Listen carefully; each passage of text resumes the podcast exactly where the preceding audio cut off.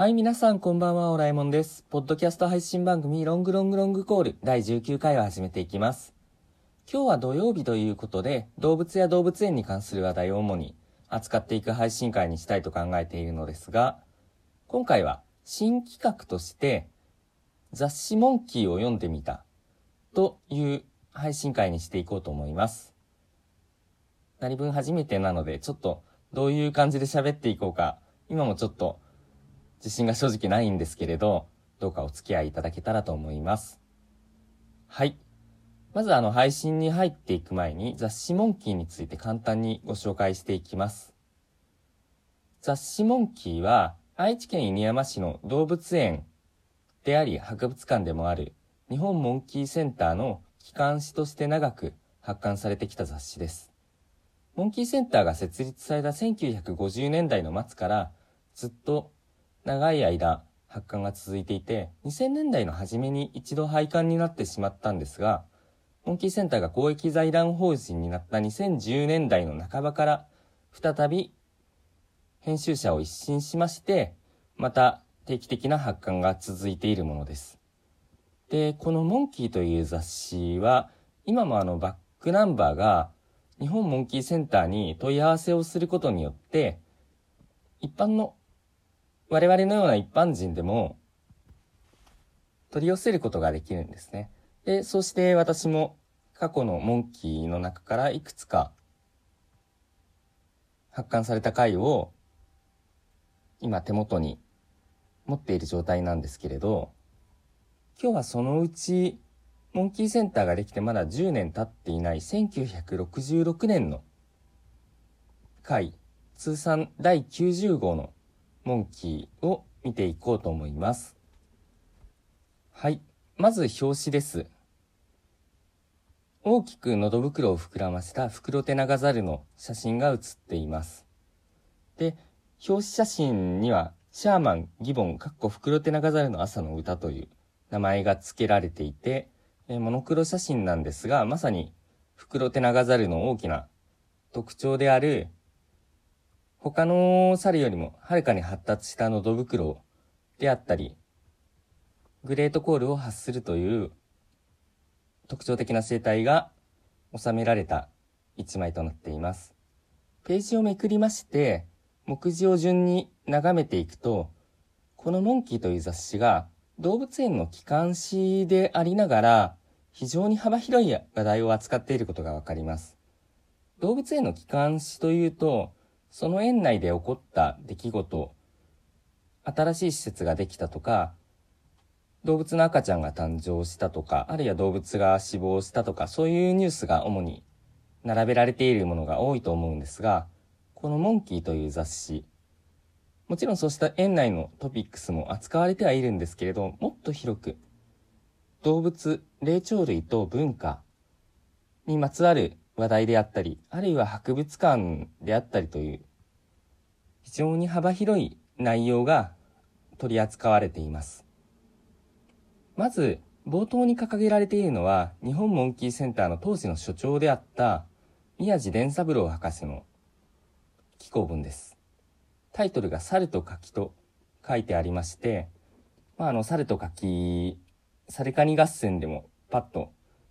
イメージされる組み合わせではあると思うんですが、他にも、中世から近代にかけて読まれた猿と柿をテーマにした短歌を弾きながら、世の中の人たちが猿と柿の取り合わせについてどんなイメージを持っていたのかという、そういう伝承にも幅広い考察を巡らせていて、この雑誌全体のただ単に科学的な記述や出来事を羅列するだけじゃなくて、文化とともに動物の生態を考えていくっていう、そういう性格を表しているように思えるんですね。で、関東圏の次をめくると、当時のモンキーセンターのトピックニュースがあって、まあこのあたりは本当に一般的な施設の機関誌と変わらないところなんですが、あ、これは南米館ですね。今もモンキーセンターの施設内に現存する南米の猿たちが集められた南米館という施設が、この時、1966年に新たに設立された時のセレモニーの様子も映っています。今とだいぶ園内の風景も違ってますね。なんかさら地みたいなところに立ってるような、そういう写真が収められていて、個人的には非常に興味深いんですが、そうしたトピックニュースに加えて、すぐ次の特集ということで、海外調査報告というのが上がっています。設立初期のモンキーセンターは、アマゾンだったりアフリカだったり、世界各地に数多くの研究者を派遣していて、積極的に野生下の霊長類、世界中の霊長類の暮らしぶりだったり、まだ分かっていないことを解き明かそうという、そうした熱意、そうした動きが非常に盛んであったようで、このチンパンジーの報告についても、雨季のチンパンジーの動き方という、アフリカに固有の気候とチンパンジーの生態を照らし合わせながら考察を進めていっているというものですね。調査地の地図もこの特集には掲げられているんですが、手書きで非常に味のある感じで掲載されているのが当時らしい雰囲気があって、私はすごく好きです。この他に世界の猿の図鑑であったり、猿の生態写真シリーズという特集が組まれていたり、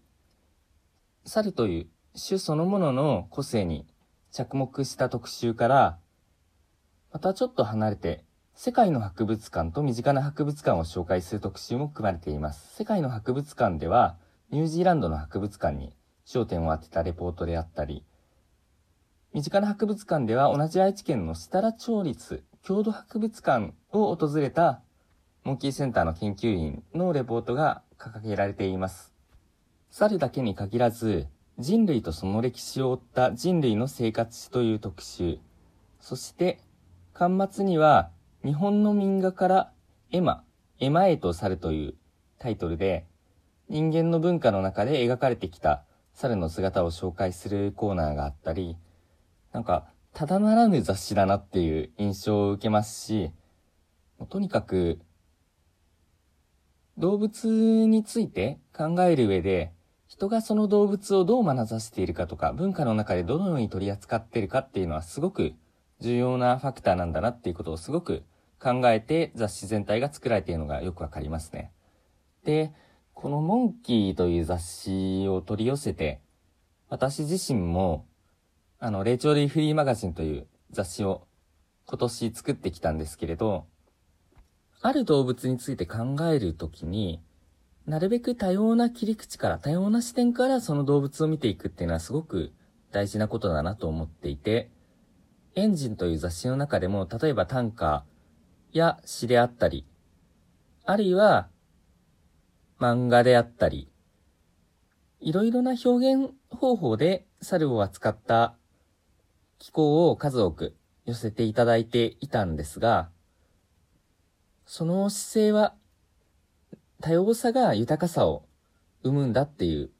編集の基本的な方針は、ひょっとしたらこのモンキーという雑誌にも大きな影響を受けているのかもしれないなと思っています。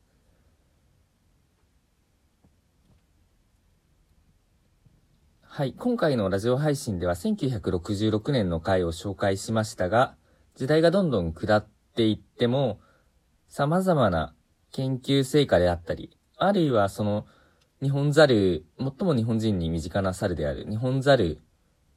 が、日本人の生活の中で与えてきている文化面でもそうですし、あるいは生活の中で実際に畑作被害が出ていて、どうやって共存していくかっていう問題であったり、本当に数多くの話題を取り扱っていて、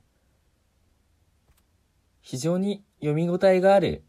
紙面になっています。なので、もしあの、興味がこの配信を聞いていて湧いたという人がいたら、ぜひ、モンキーセンターに問い合わせてみてください。雑誌モンキーについては、モンキーセンターの公式ホームページにも、バックナンバーの紹介ページがございますので、猿について幅広くもっと知りたいという人にはぜひお勧めしたいと思います。はい。今日の配信会とりあえずこんな感じで進めてまいりました。このモンキーという雑誌非常に興味深い特集が数多く組まれているので、これからも今手持ちのバックナンバーから興味深いなと思ったような回をこれからも不定期にこのラジオ配信の中で取り上げていけたらいいなと思っています。では、また日曜日、明日の配信会まで引き続きどうぞよろしくお願いいたします。